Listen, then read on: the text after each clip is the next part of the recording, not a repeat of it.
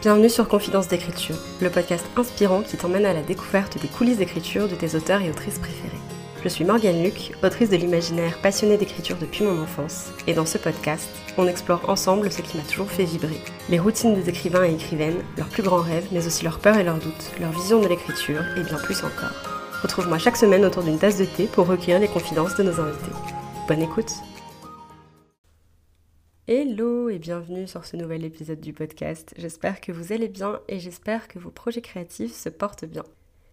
Il y a quelque temps, vous l'avez sûrement vu passer, j'ai lancé un nouveau concept d'épisode sur le podcast qui s'appelle Confidence d'écriture. Voilà, ça porte le même nom que le podcast. Et dans ces épisodes, je me concentre et j'ai l'impression d'avoir enfin trouvé un peu ma voix avec ce podcast après un an d'activité. Mais dans ces épisodes, je me concentre vraiment sur les coulisses d'écriture des auteurs et des auteurices c'est vraiment un truc qui me fait vibrer depuis que je suis toute petite, le fait de découvrir les coulisses artistiques des gens. Donc que ce soit voilà, pour l'écriture, pour la peinture, pour le dessin, pour euh, le fait de chanter, pour les films aussi, puisque c'est une passion qui est née pour moi avec euh, les behind the scenes et les making-of des films que je regardais. J'ai toujours préféré regarder les behind the scenes, les bloopers et les making-of et les bandes annonces des films que de regarder les films en eux-mêmes c'est comme ça, j'adore regarder des films, c'est pas le souci, mais ce qui m'intéresse vraiment, c'est tout ce qu'il y a derrière en fait. Et ça, ça m'a toujours fasciné. Il y a quelques temps, ça m'a frappé je me suis dit, mais en fait, j'étais en train de regarder sur YouTube une, vidéo d'un behind the scene, d'un making-of de Miyazaki en train de travailler sur ses films. Et je me suis dit, mais en fait, Morgane, c'est ça que tu kiffes faire, alors pourquoi est-ce que tu te donnes pas l'opportunité de découvrir les coulisses d'écriture de plein de gens? Parce que c'est fascinant et c'est un truc qui m'a toujours vraiment beaucoup inspiré et qui m'a toujours fait vibrer. Donc c'est comme ça que je me suis euh, lancée dans ce, dans ce format et je suis super contente. À l'heure où moi j'enregistre ces mots, pour le moment il n'y a que deux épisodes de ce format-là qui sont sortis, mais j'en ai enregistré déjà 5 ou 6, 5 si je dis pas de bêtises. Et j'ai vraiment trop trop hâte de pouvoir les monter, de pouvoir vous les faire écouter, ça va être incroyable. J'adore partager ça en fait euh, avec les autoristes que je reçois et avec vous aussi. Dans ce nouveau concept, il y a, euh, j'ai plein de petites questions voilà, que je pose aux gens un petit peu pour orienter la discussion en fonction des, des gens que j'ai en face de moi, forcément en, fonction de mes interlocutrices. Et là-dedans, il y a une question que j'ai incorporée récemment et qui est quel est ton premier souvenir de l'écriture? J'ai incorporé cette question parce que, à force d'entendre des gens me parler un petit peu de comment ils avaient commencé à écrire, je me suis posé la question pour moi et je me suis rendu compte qu'en fait, mon premier souvenir de l'écriture, il remontait à beaucoup plus longtemps que ce que je pensais. C'est un souvenir que j'avais un petit peu enfoui et qui m'est revenu un peu à la surface euh, comme une évidence quand j'ai entendu la réponse euh, de certains, certaines autoristes. Et je me suis dit que je voulais le partager ici sur le podcast, le partager avec vous, parce que c'est un souvenir qui me réchauffe le cœur et qui ne me concerne pas directement, puisque mon premier souvenir de l'écriture, c'est pas par moi, c'est à travers mon père. Il faut savoir que j'ai la chance d'être née dans une famille où mes parents aimaient tous les deux beaucoup lire, donc ça c'est vraiment super cool. J'ai été encouragée très tôt à découvrir la lecture, à lire, à essayer des nouvelles choses. Et moi, ça m'a complètement plu, ça m'a complètement prise en fait. Je suis un peu tombée amoureuse de la lecture très jeune dans ma vie. Et j'ai aussi eu la chance de faire connaissance très tôt avec l'écriture, puisque mon père était euh, auteur, il écrivait des petites histoires, des petits contes pour les enfants. Et j'ai ce souvenir du coup associé à lui de ma première rencontre avec l'écriture, puisque j'ai ce souvenir un peu particulier de mon père en train d'écrire le soir quand ma soeur et moi on allait se coucher. Je vais vous le narrer un petit peu comme il vient, en sachant que forcément c'est un souvenir d'enfance. Donc il y a forcément une partie de romantisation derrière ça. Euh, voilà, je ne serais pas capable forcément de dire avec précision ce qui s'est vraiment passé et tout ça. C'est vraiment plus une impression et une ambiance, voilà, un sentiment particulier. À l'époque, on vivait dans une grande maison, c'était une ancienne grange que mes parents avaient rénovée. Et ma soeur et moi, on dormait à l'étage sur une mezzanine tout en bois qui surplombait le salon. Sur le côté de cette mezzanine, il y avait un couloir et au bout, il y avait ma chambre à moi et à ma soeur. Et sur cette mezzanine, il y avait aussi pas mal de trucs en rapport avec la lecture, puisque je me souviens qu'il y avait une bibliothèque à cet endroit-là. Et surtout, le plus important dans l'histoire, il y avait le secrétaire de mes parents. À l'époque, on n'avait pas d'ordinateur chez nous. Ça devait déjà exister, mais nous, n'en étions pas encore équipés.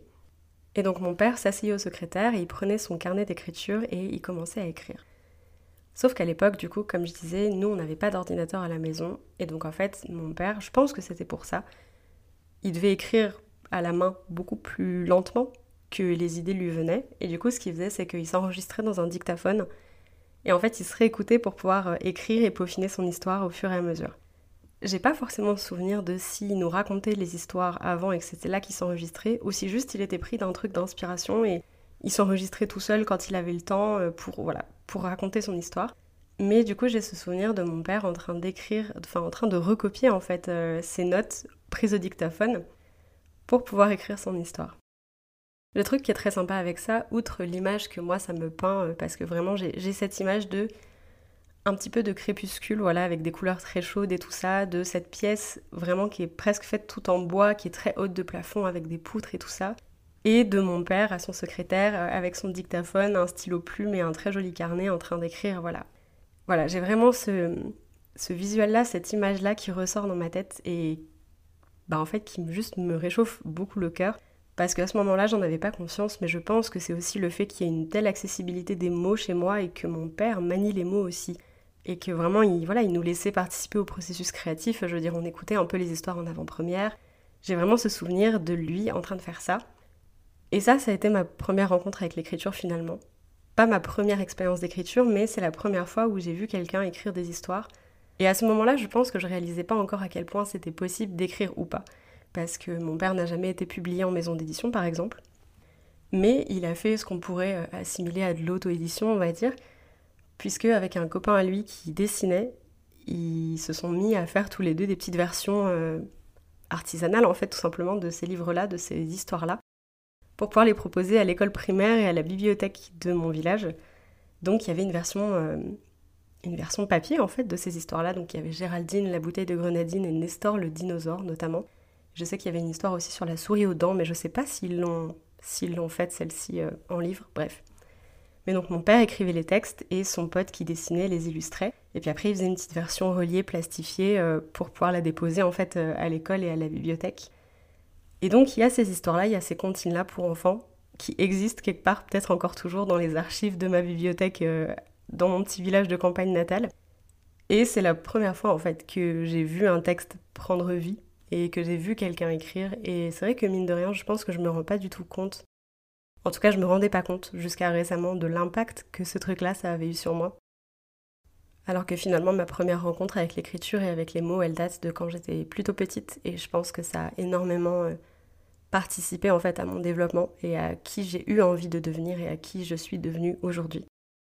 Donc voilà, je dis souvent, et d'ailleurs je l'ai écrit dans ma biographie d'autrice, que c'est à 11 ans, après avoir lu la saga Tara Duncan, que j'ai eu envie d'écrire et que j'ai compris que bah, il y avait des gens en fait qui publiaient et c'était leur métier et j'ai trouvé ça trop bien.